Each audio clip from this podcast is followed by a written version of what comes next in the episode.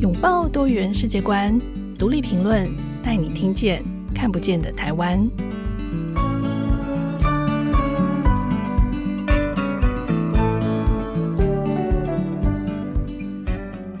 各位听众朋友，大家好，欢迎收听独立评论，我是节目主持人廖云章。今天呢，我们要连线到印尼访问的这位来宾呢，是很多读评的读者都不陌生的专栏作家吴英杰。英杰在台湾出生，到美国求学，现在跟家人定居在印尼经商。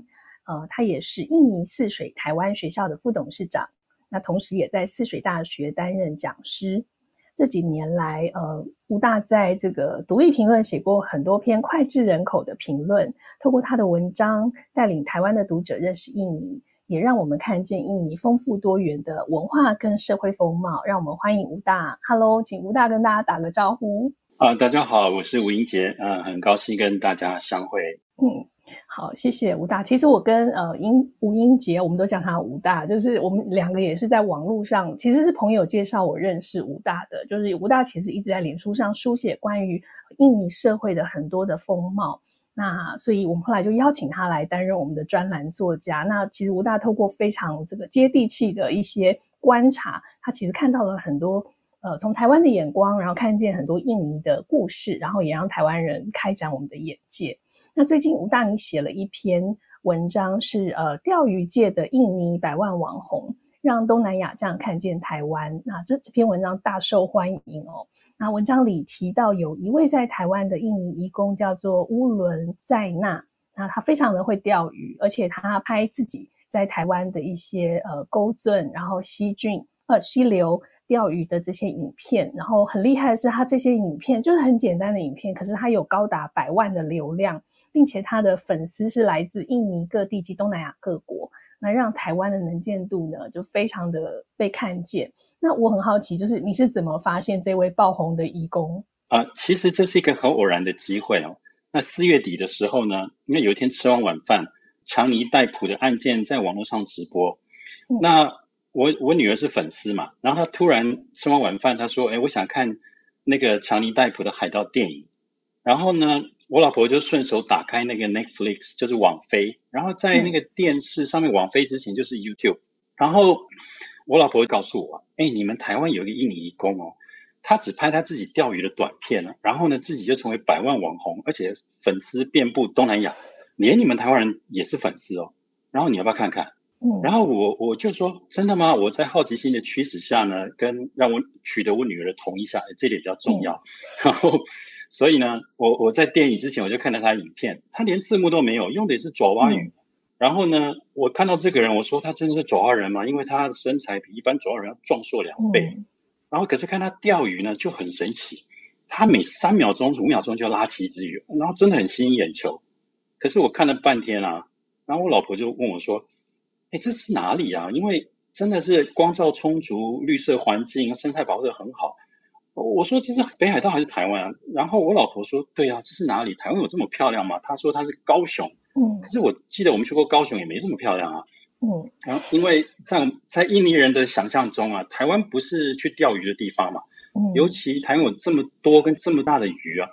我我也不确定是哪里耶，直到我听到台湾腔的国语问说：“哎，这好不好吃？”嗯、然后看到 光阳机车，我才确定说：“哦，这是台湾。嗯”因为台湾人都会问好不好吃。嗯、然后，但是我实际上我也不晓得高雄的哪里所以我觉得很新奇，就很希望分享给我们台湾乡亲知道，因为我们台湾本土竟然产出了替台湾宣传意外的一个百万印尼百万网红，而且遍布东南亚的粉丝。然后我就动手写了文章啊。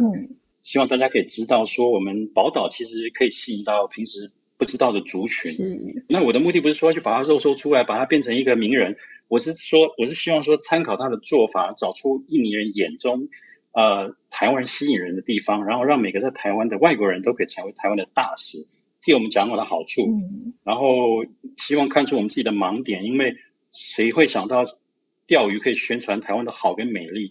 然后很多事就是这样。嗯。我觉得这呃这个很可爱的小故事哦，它其实引起很很高的很高的讨论。那我自己在观察，就觉得说，诶，为什么它这么简单的影片，其实它真的就是拍自己钓鱼，而且我也有点进去看个影片哦，它真的就是每三秒五秒就可以钓一只鱼。所以你记得我还跟你说，我觉得好像不是他在钓鱼，我觉得是鱼鱼来找他的鱼钩。虽然这样讲好残忍，可是你你真的会有这种感觉是，是对啊？为什么他这么容易可以钓到？就他对那个水性的理解，他对那个环境的掌握，你感觉上他不是很刻意说我一定要如何如何，但是他真的就做到。所以可能是这种很自然轻松的钓鱼，而且很高效的钓鱼，就是创造了很。很特别的环境，并且他让大家看到，就是说，哎，这个台湾的环境怎么这么漂亮？就像你刚刚说，你太太发现说，哎，这里好漂亮，这是北海道还是哪里？结果这里是台湾，而且是可能不是很多人知道的一些，我我猜是郊区，不是观光景点哦。所以他透过这样的影片，帮台湾创造了很高的。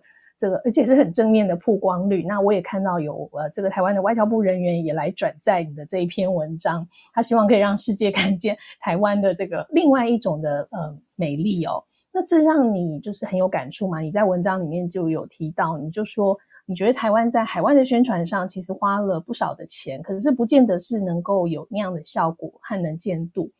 所以我自己也蛮好奇的是，那你自己观察在印尼社会，就是。通常一般的这个印尼人，他们对台湾的印象是什么？那台湾有哪一些潜力可以吸引他们来玩？其实这是一个很大范围的问题哈，因为毕竟印尼是我们十二倍多的人口，那什么人都有。那我用我个人的经验来分享哈，嗯，就是说，嗯，在印尼的社会中呢，从富豪到弱势的计程车司机啊，或者劳工阶层，嗯，其实他们都认为台湾是一个很先进跟守法的国家，嗯，那因为。不少人中有认识人到台湾去当义工啊、就学啦、啊、或就医，但是自己呢却没有去过台湾。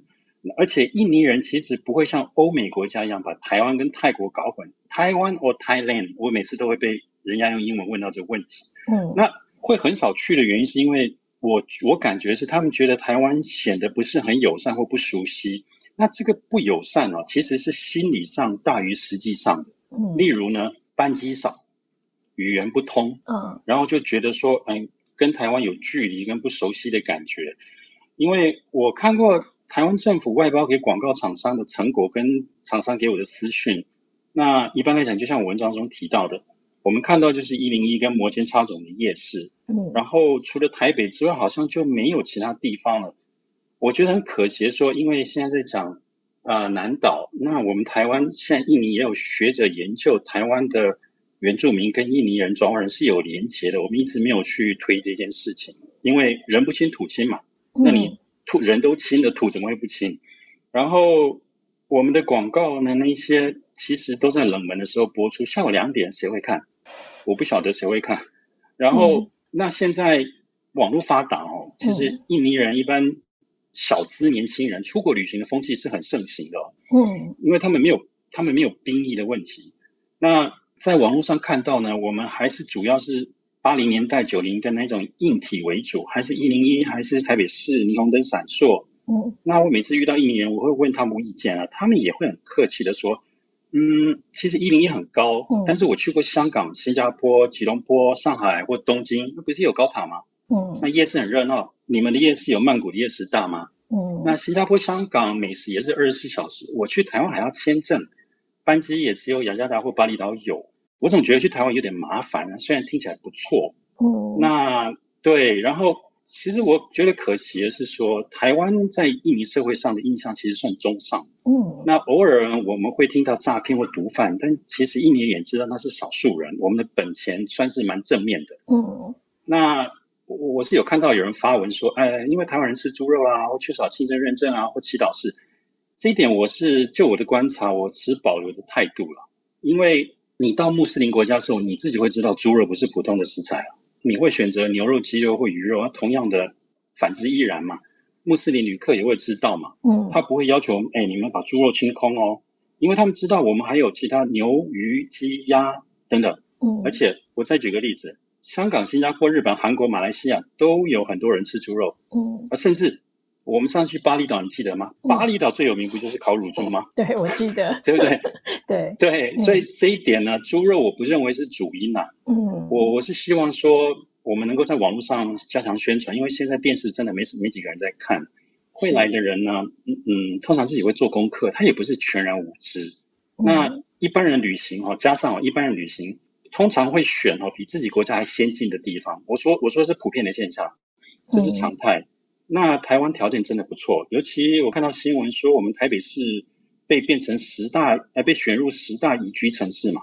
哦，对对，我们的那个国际排名往前。对，然后呢，我其实我其实陪印尼朋友来台湾旅游过好几次，我都被归入在印尼的旅行团里面。这这这，我本来有一篇文章要发，还没发，就是说，嗯，他们对台湾的印象非常好，很多人都要等解封才要来。他们普遍的感觉是说，台湾物价合理呢，购物比新加坡便宜，一般人呢对不会讲中文的人非常和善。嗯，那印尼人喜欢购物也会比价，不管是服饰或电子产品。但是我觉得我们在宣传片上都看不到这些东西啊。嗯，然后我个人的经验啊，我我推荐朋友到台湾就医，长庚医院。嗯，然后呢，朋友顺口问我说：“哎，我可以去哪里走走啊？”然后马上打电话给驻外单位的秘书。嗯哼，因为我问他说：“哎，台湾各地的观光资讯在哪里啊？”我不晓得有没有人知道，我是不知道在哪里。那也是那通电话之后我才知道的。秘书告诉我说：“哎。”每一个地方政府的网页哈都有当地的那个详细旅游资料，我马上上网查看，我才发现我找到金银岛，嗯，比我自己上网去查人家旅游文章还有效率，嗯，但是很可惜的是说，呃，有些有外文，有些没有，那也缺乏一个整合的单位，让人可以串在一起。每个每个县市都做得很好，但是没有人把它串在一起，嗯，因为我实在不大相信说。你都要找旅游资料，你会精精确的知道自己在哪个县市范围之内。嗯，我要是在彰化，我找到台中的旅游资料，我怎么看？我怎么知道在哪里？了解。其实吴大，你刚刚在讲这个，就说台湾可以怎么，就说有什么点可以吸引人？我记得你跟我说过一个故事，我还蛮感动的。就说你太太呃，之当年对台湾有一个非常好的印象，就是因为她、嗯、呃，从前是从哪一个国家，然后她要回国的时候，在台湾转机的时候生病了。然后就在台湾在被紧急送医，对，所以于是他对台湾的那个医疗的印象非常的好，然后这也是导致就是你你一直说对我们台湾有很很多很棒可以行销的东西，但是我们好像都没有自己都没有看见，然后你也没看到官方在做这件事情。我是真的觉得很可惜啦，就是我老婆当年九六啊九七年的时候要回回印尼，她在台湾转机做长荣班机，我还记得，然后。呃，他在桃园的机场，结果食物食物中毒还是过敏，然后被送到桃园的敏盛医院。我还记得这个，因为他要把那个药带给我看。嗯，那他对整个台湾的效率跟服务非常好。我说，你没有签证，你不是违法违法拘留吗？嗯，他说没有啊，你们台湾都帮我处理好。然后那个医生啊，年轻的医生，英文真好，直接跟我用英文对答，让我帮我治好，而且还不收钱。我说，还怎么这么好的事情？所以，然后我自己回台湾看我。相信，如果下次大家可以注意到，各大医院，长庚也好，台大也好，荣总也好，呃，甚至移民署都好，他们都有所谓的外语志工人员，就是比如说新、嗯、那个新住民去当外语翻译嘛，就是你是这些人身上你，你我跟他们谈过好几次，他们身上至少可以挖出一大箱的宝出来跟股市出来，就是没有人去做这件事，嗯，他们因为他们会跟自己印尼人分享，或者说，哎，台湾好不好？哪个医生好？然后他知道说这些人来看病的，嗯，我只是举例当医院看病的，他患了什么病，在什么地方看过医生了？因为印尼人有时候话匣子打开，你家八代的事全部都都都会聊出来，所以这些都是这些都是故事，可是没有人去整合去收集出来。我是觉得，因为我人不在，不然不知道，嗯，其实蛮可惜的啦。因为因因为这么多可以宣扬台湾的事，就没有政府拿出来给别人知道。我只是我只能说可惜啦。那然后刚刚我说我们吸引人的地方，除了你你知道印尼人是非常喜欢购物的，他们他们的文化中啊，如果你出了国没有带伴手礼回家是非常不礼貌的事情，因为这是一个分享的文化。嗯。然后台湾有这么多东西可以提供让他们带回去，我们从来不知道，因为我们总是用夜市跟小吃来充场面，这些东西带不回去。嗯。然后也也你跟台湾没有什么连结，所以。我是觉得很可惜啊，台湾其实有很多地方，我总觉得就是你没有对症下药，不然的话，其实就是很可惜。我只能这样说，真的是我一直有这种深刻的感觉。有，其实，在吴大的这个专栏里，我记得你也写过台湾的这个医疗，嗯、然后呃，你你就说你有建议，而且你把你我觉得很厉害，是你也比较了泰国的医疗观光，就是说去看病顺便去玩，还有新加坡，然后再比较台湾，就是说台湾其实有一个非常好的优势，但是其实我们并没有。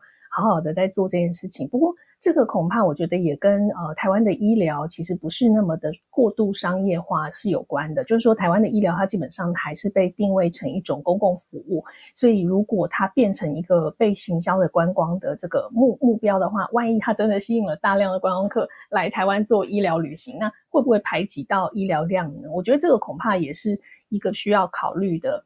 的状况哦，不过我觉得你长期在这个嗯独立评论的写作里，其实都展现出一种迫切感。这个常常也觉得很感动，就是觉得说你每次在印尼看到什么东西，你就会说啊，这个台湾也可以参考，然后很想让台湾知道，所以你就会把它写出来。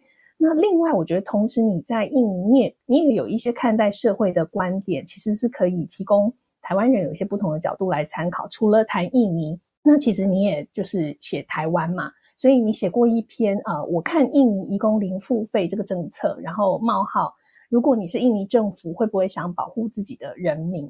那这篇文章给大家做一个 brief，就是他他在探讨的是呃，就是印尼政府他呃原本是预计要在二零二一年一月开始，他要对于这个对外收取移工在外的住宿签证这些所谓的移工安置费用，呃，要开始要求，过去这些费用都是移工自己要付的。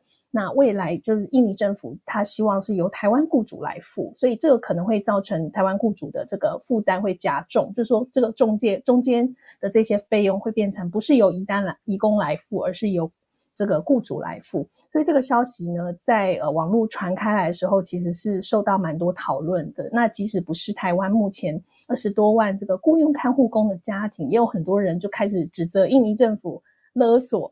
那呃，这个议题其实你很有感，因为你就刚好在中间，你是台湾人，然后你又在印尼，所以你也知道印尼政府的政策跟他们这样的考量背后可能有一些原因。那我自己蛮好奇，就说你自己也看到台湾这几年来这个越来越高龄化的社会，那我们对于人长照人力的需求变得很迫切，特别在这两年的这个疫情，真是非常的明显哦。那同时，又面对到印尼政府呃要求这个印尼移工零付费的政策，引起两国的这个紧张。那我就蛮想问你啊，我觉得也是应该蛮多人会好奇，就是说印尼政府他们为什么会推出这样的政策？然后你觉得台湾社会面对这样的政策改变，需要有什么样的准备？嗯，其实这是一个可以这个可以是很复杂的问题，也可以是很简单的问题。嗯，呃，因为我在美国。加拿大、印尼跟台湾，我都工作过，都生活过，所以我可以说，应该我们用比较大范围来看这件事，就是说，买家哈就是台湾嘛，我们需要人力资源来弥补短缺，嗯，那卖家呢，印尼呢需要送工人出国来赚钱，那这中间呢，老美讲的怎么跳一支互相配合的探戈呢？嗯，就是需要互相的理解跟协商，嗯，因为。目前台湾的法律跟执行面，我讲是现实面，嗯，就是有很多改善的空间。因为台湾方付出的是低于最低薪的薪水嘛，嗯，我们他们没有人拿到，他们拿一万六千八还是一万七千八，我忘记。那台湾最低薪是两万五，对，两万五了嘛？对对，这对印尼来讲，其实很多人不理解是，其实这是歧视，嗯。但是好，这是不管怎么谈，就是谈出来。那台湾政府谈到这个薪水，那我们也没话讲。那印尼也同意。那我们台湾给了印尼人、印尼端最好的福利制度跟很多法律漏洞，因为我们台湾的私联移工是全球第二名，仅次于美国、墨西哥的非法移民。嗯，那印尼方呢，卖方呢，它有中东、日本、韩国、新加坡、马来西亚、文莱等地方可以选择。嗯，也就是说呢，双方都有筹码，也都有弱点。那怎么谈到双方都能接受呢？这需要智慧跟能力，因为这毕竟关系的真的是几百万家庭的幸福，就是台湾跟印尼双方。嗯，那。这个问题跟我的迫切感哦，来自我在美国念书跟工作的经验。因为我觉得沟通的重点在老美讲的 understand and understood，就是说你先了解对方的的意思，嗯，再来要求你自己被对方了解。嗯，也就是说，我们站在对先站在对方的角度来看这个问题，然后能找出一个双方都能解决的妥协方案。为什么说妥协呢？因为台湾人人口下降，这是不可逆的事实啊。嗯，然后。大部分的台湾人也不愿意照顾自己年迈或久病缠身的双亲，这是一个很现实的问题。那养老院、看护工，甚至厂工，还有甚至未来会开放的劳力短缺短缺行业，台湾都需要外来人口弥补这个缺口。我们的捷运在我当学生时就看到泰国人在盖的。嗯，我们站在一个富裕国家的角度来看，的确，我们要求说，哎。你们来这边替我们工作，然后呢，我们给你的薪水当然要比我们本国人低，这一点我可以理解啊，因为你必须要省钱嘛。可是呢，我们看到这件事的时候呢，有人就会用不理性来看零付费这件事，不理性的言论。那网络上有很多言论，我就不赘述了。当然，我也可以理解这些言论背后的逻辑，我尝试着理解，因为我发现我总结下来，很多人很多人这些不不理性的言论之。其实背后支撑是他们的焦虑，嗯，因为要多付钱，因为要多付钱。可是呢，这个钱不是付不起，而是焦虑的背后对政府的政策不安心。嗯，他们不是付不起钱哦，因为我访问了很多从业人员，呃，也得到实际遇到的问题哦，也未来也会分享到毒品区。我举个例来讲，台湾雇主要付全额的时候呢，可是移工在现在政策的规定下，他入境的时候他可以转换雇主，嗯，然后呢，台湾政府也没有跟印尼政府谈出个，既然他们可以分期还钱，为什么我们不能分期付这个全额的机票等等这些费用呢？嗯、我们要全额付掉，然后呢，拒绝工作，雇主也没办法处置。现在没有刑，没有法律可以可以可以可以处罚移工来这边恶性罢工，这是没有，嗯、目前没有。嗯。然后呢，这一点对雇主的保护呢，并不到位了。因为我不晓得我下一个看护工多久才会到，那会不会下一个到又入境一直转换？这是跟雇，这是业主呃业者跟雇主普遍的焦虑来源之一，所以才会产生这种不理性的言论。嗯，那印尼方呢？我举例来讲，如果我们今天把印尼方三个字改为台湾方呢？我重新念这一段文字，然后你看看你会不会接受？嗯，嗯，台湾政府替你争取免付费出国工作，让你到更富裕的国家赚钱，改善自己家庭生活。台湾人有没有人会反对这件事？嗯，没有吧？对，我相信没有人会反对。是那为什么这个只是一个单纯逻辑的问题？只是因为我们把台湾方换成印尼方，就变成虚所无度啦，视台湾为痉挛啦。印尼政府呢，为民众谋福利，这是我觉得这是一个任何一个政府都应该做的事。嗯，因为他们的思维是说，哎，我移工要受训才能出国，我受训包含我的语言。基本医疗，因为这关系你爸爸妈妈的生死问题。我是属于高级人力资源技术工人，嗯，然后印尼政府也知道啊，我只是不讲，但是看护工在你们台湾时常被变为清洁工兼保姆兼厨师，二十四小时待命，他们没有提出来这一点。那台湾当台湾方当然不愿意多付钱，因为这是买方自然的反应嘛。嗯，那我举我举个例来讲，我以前在美国工作过。雇主呢，必须负担你的机票、安家费、工作签证费用，这是美国的法律规定哦。嗯，这是常态。那你要是半年之内离职啊，雇主也可以取消你的绿卡，就是你的居留证。那除非你找到一个下一个工作愿意承接你的人，那你也去承接另外一个已经在美国的工人，那你自然就不需要付这个什么机票全额的其他费用，因为他人已经在在在那个地方。同样，这是一个非常完善的政策。嗯，那其实就大角度来讲，从印尼免付费这件事啊，这是已经不可逆了。因为印尼工，我问过很多在这个行业的人力中介资源，嗯，呃，找不到替代。越南、泰国、菲律宾、印度、非洲人都无法取代印尼目前的优势。而且随着时代进步，印尼经济发展，政治系统逐渐改善。我们必须要付出，一定会付出更高的代价才能引进这些移工啊！这个大家要准备好。嗯，但是同时呢，你也不要泄气啊！印尼会发展，台湾的经济跟收入也会发展啊！我们因为我们把这些比较没有经济收益的事交给对我们台湾对比来讲比较落后的地方，所以我们可以做着更高经济收益的事情，不然怎么可能负担得起移工费用呢？我只是希望说。在这一切发生之前呢，我们希望政府能够改善这些法规漏洞，减少人民的焦虑。嗯，像新加坡跟印尼政府一样，法律都已经很完善。我我只是不晓得为什么我听到的都是你们台湾政府或者我们台湾政府，印尼跟人力中跟台湾的人力中介之间都在说台湾总是学半套。嗯，因为你既然你没有像新加坡一样保护好公自己的公民权，你花了这么多代价。因为我们花了更多的代价，我们才能引进更高人力素质的资源，这也是我们保护台湾的必要措施，不是吗？嗯，这是我的看法。是，对，谢谢吴大。我我觉得你你刚刚在分析这个呃结构，就是你用那个换位的思考，就其实我觉得台湾多数人应该一听就可以理解为什么 印尼政府要这样做，而且就是这几年来的疫情造成的缺工啊，特别是在照护现场的这个状况，我觉得大家都非常的有感。最近《天下杂志》也做了一个报道。那就提到说，像最近因为呃隔离的关系，就是有许多需要进去这个隔离病房去照顾染疫的病患的这样的看护的场，就是照护人员的费用已经喊到一天一万块了。所以就是如果你对比这样，而且还不见得找得到人去做。对，所以如果你对比这样子的薪资的条件待遇，就就有点可呃，应该说大家就更可以理解为什么会有这样子的说法出来。好，我们先在这里稍微休息一下，稍后再回来继续听武大说更多的故事。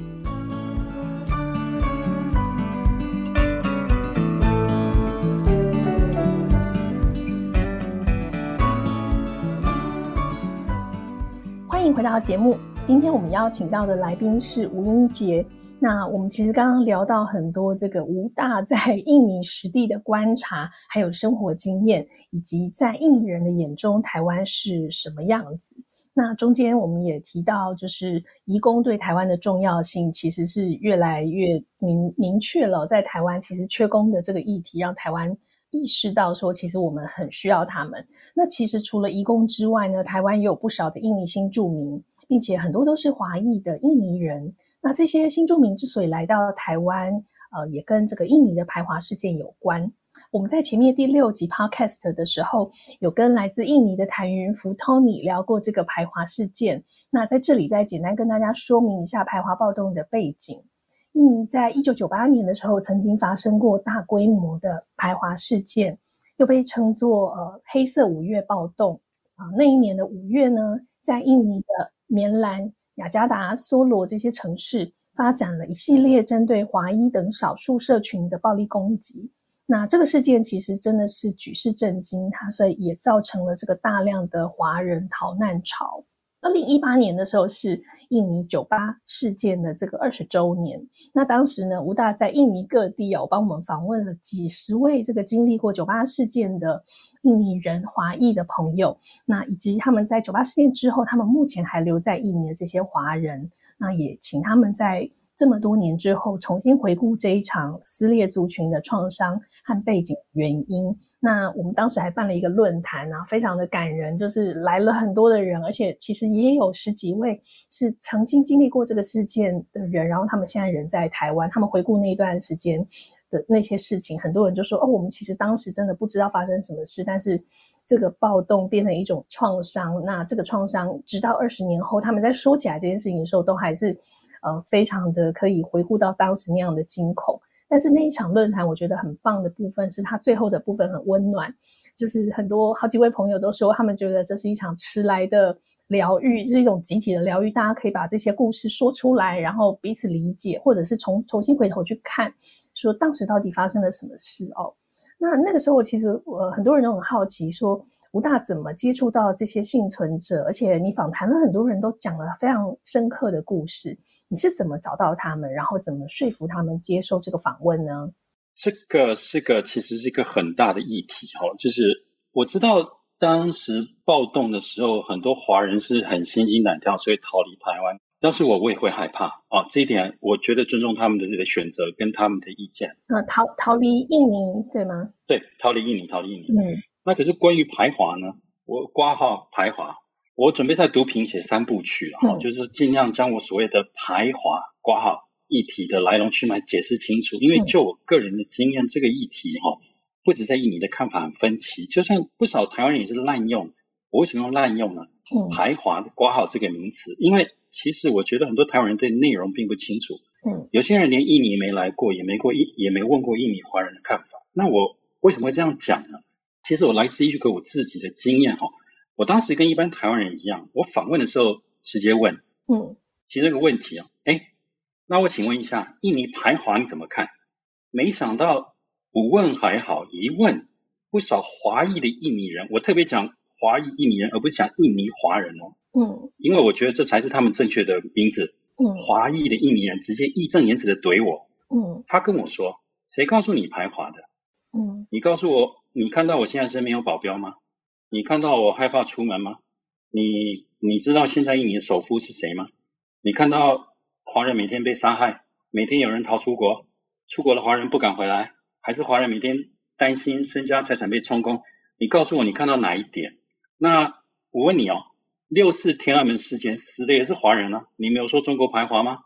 那印尼建国以来就开放华人参政、参军、参警，民主选举，华人没选上市长就说是排华。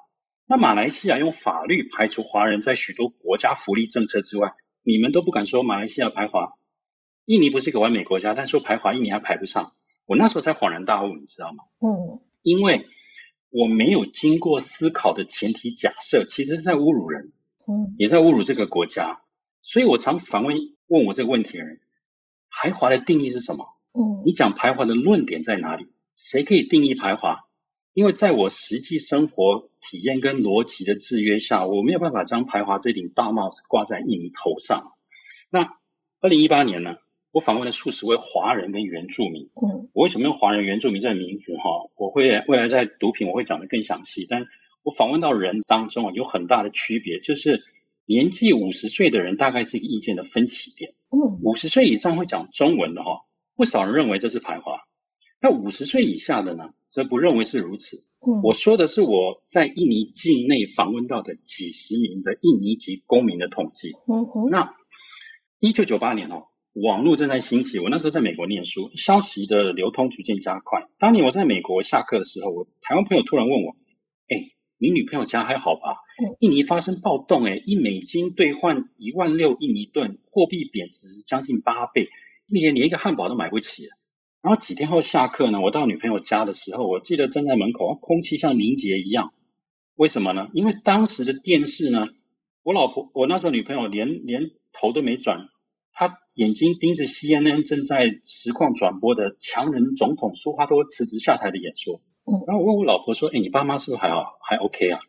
他我记得他有点忧郁的回答说：“嗯，我刚讲完电话，他们说没事。”那我心里在想：“嗯，暴动还能打越洋电话聊天，看来真的是没什么事。”那后来同一年呢，啊，我老婆妈妈是德德国白人的表妹，她现在住在佛罗里达州。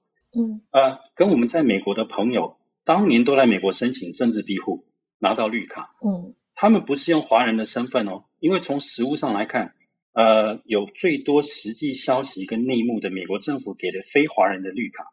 我我我我用美国政府来当例子，即使美国也不认为这是排华。嗯，然后过去这些年呢，我陆陆续续收到很多酒吧暴动的消息。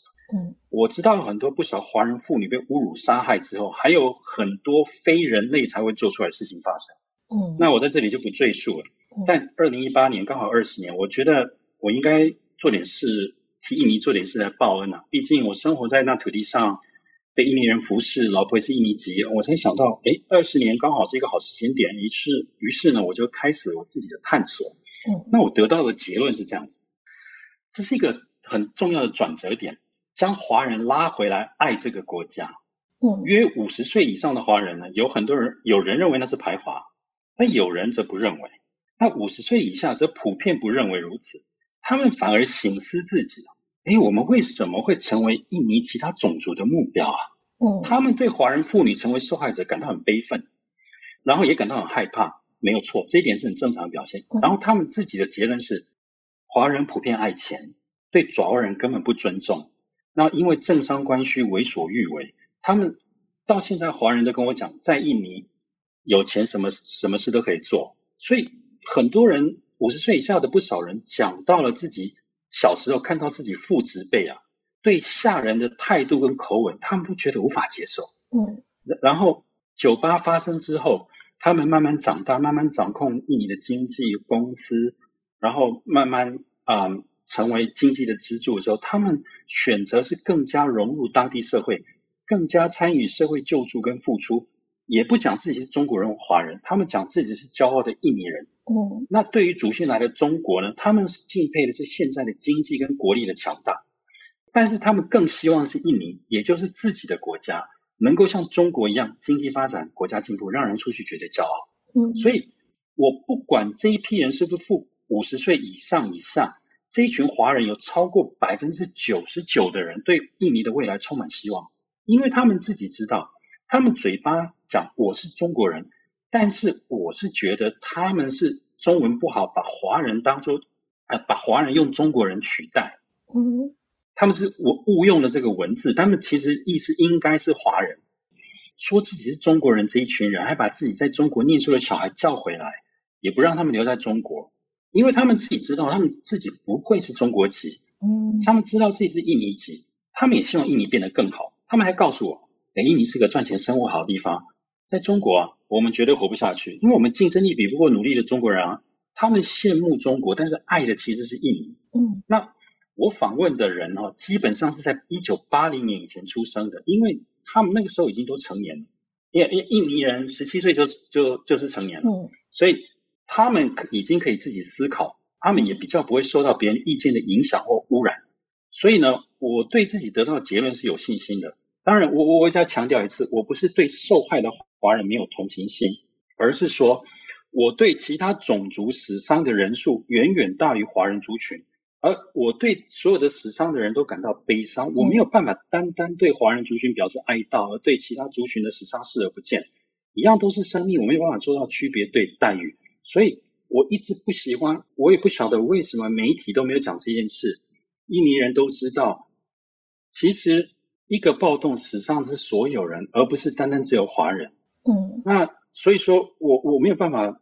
讲说，因为这件事，我就把它说这是排华暴动，因为一样都是生命，我没办法做到区别待遇啊。为什么华人的生命？难道爪哇人、呃巴达雅人、巴达克人，或者是达雅克人，其他他们都不是命吗？他们也是命啊。所以我没有办法。我为什么我的我的看法就是，当我访问之后，我才知道说，我们把一个这么大的一个一个一个排华的帽子扣在人家头上，人家只是不讲，人家不是不知道，他们也不喜欢。你你现在去问印尼年轻人，他们会讲。Saya Pancasila, Saya Indonesia，他不会讲我是华人，我我我是爪哇人，他们会讲我是印尼人。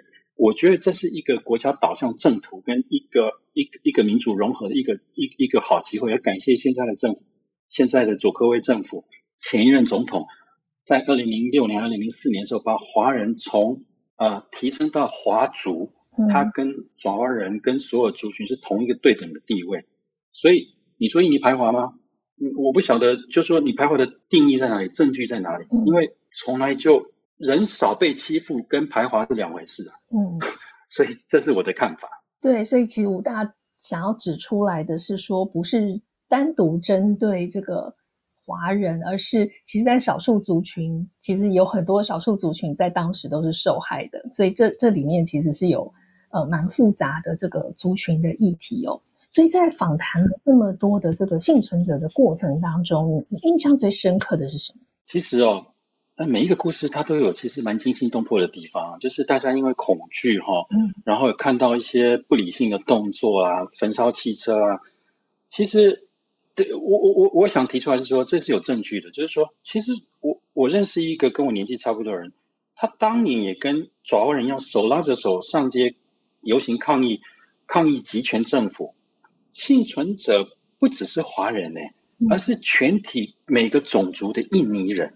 我对每个人的故事其实都记忆很深刻，但是我最记得是每个人的乐观，从担心害怕到期待印尼发展，这种乐观是很难得的。嗯，因为集权统治结束后呢，印尼进步速度飞快，不管是电子商务或基础啊建设，这些都带给印尼人一个劫后余生的感觉。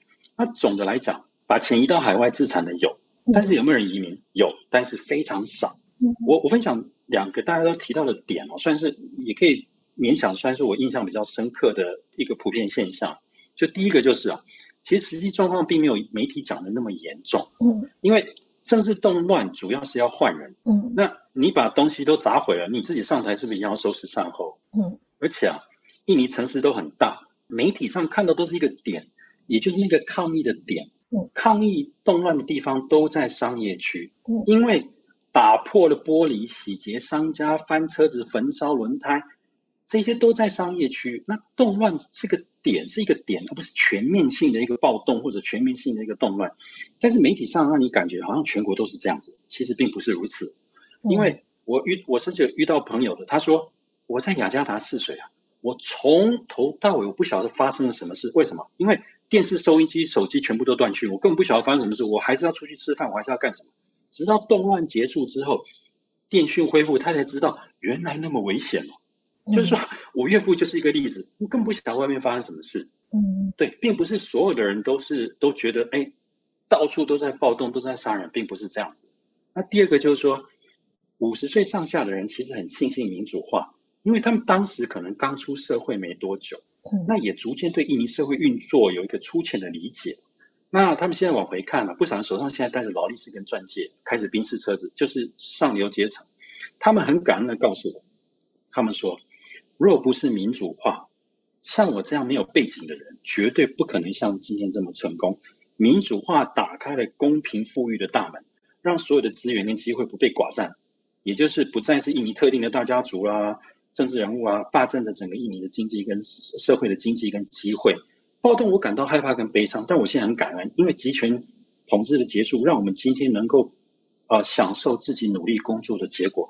那这一点引申出来，我很感激我们台湾是不流血的一个民主过程，我真的很感激，因为没看到印尼，我没想到这个，可是看到印尼这个，是反而是我省思自己，我们在台湾有多幸运啊！民主化的过程是不流血的，我真的很感恩，我我也很感恩这件事。对，武大从这个印尼的这个创伤里面，就回头看自己的成长过程，而且您刚好你的成长过程也是在可能是在你青少年的时候就经历了这个。台湾的民主转型的阶段，所以可能是从过去还是小孩子的时候，其实你还是在戒严时期，但是你到青少年的时候，台湾就开始慢慢进入民主化的这个阶段，而且一路你等于是两个国家之间的这样子的往返，你也会看见两个社会很不一样的这个发展，但是在民主的这个大的架构下，基本上都人民都是蛮乐观的。我觉得你你在谈的这个印尼社会，常常都会让我觉得，哎，真的跟我在媒体上看到，或者是呃一些。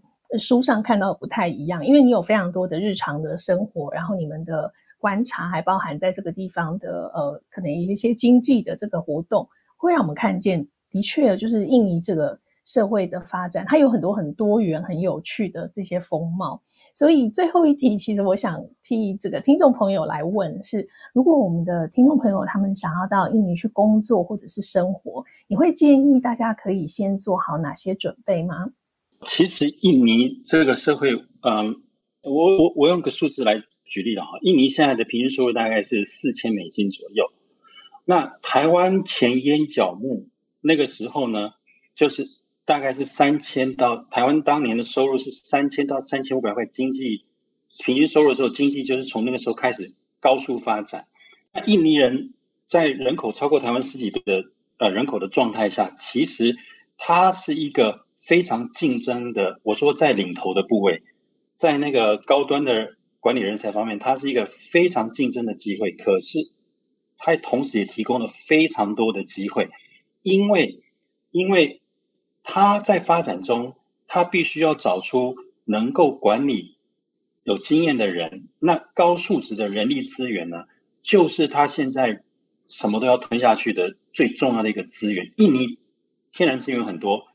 人力资源不足，嗯，所以他需要的是高阶人力资源。然后台湾刚好是可以补上这一块，嗯，如果有机会到雅加达去，因为百分之八十的公司都是雅加达有总部，雅加达的购物中心午休时间你可以看到几乎百分之三十都是白人，嗯，也就是外国人。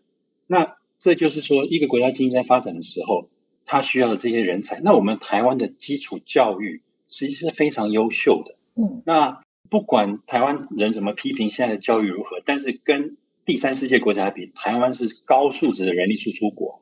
那我用一个建议好了，我我我遇过一个韩国三星的驻印尼的一个员工，他跟我讲，他说我们韩国什么都没有，我们唯一能做的就是提高我们自己的人力资源，然后呢到海外打拼。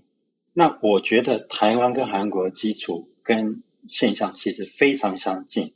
我们能做的就是提升我们的脑力，提升我们的呃素质，然后到国外找取更多的机会，然后回馈给台湾或或在台湾也好，在印尼也好，不是说你是台湾人来印尼就有机会，我也不是这个意思。我的意思是说，不管怎么样，你必须把你的本职学能都能够做到最好，然后你到哪里，金子到哪里都会发光，这不是一个笑话，这是一个真的我看到的事实。嗯，那印尼需要这些人才，真的需要这些人才，而且给你的是千兵万马。嗯，因为印尼一家公司几千个人、几万人是很普遍的事情，一家工厂，所以，嗯，我觉得台湾在印尼刚好是个互补的社会，台湾的年轻人、中阶主管、高阶主管都非常的有，啊、呃，在印尼都有非常大的机会。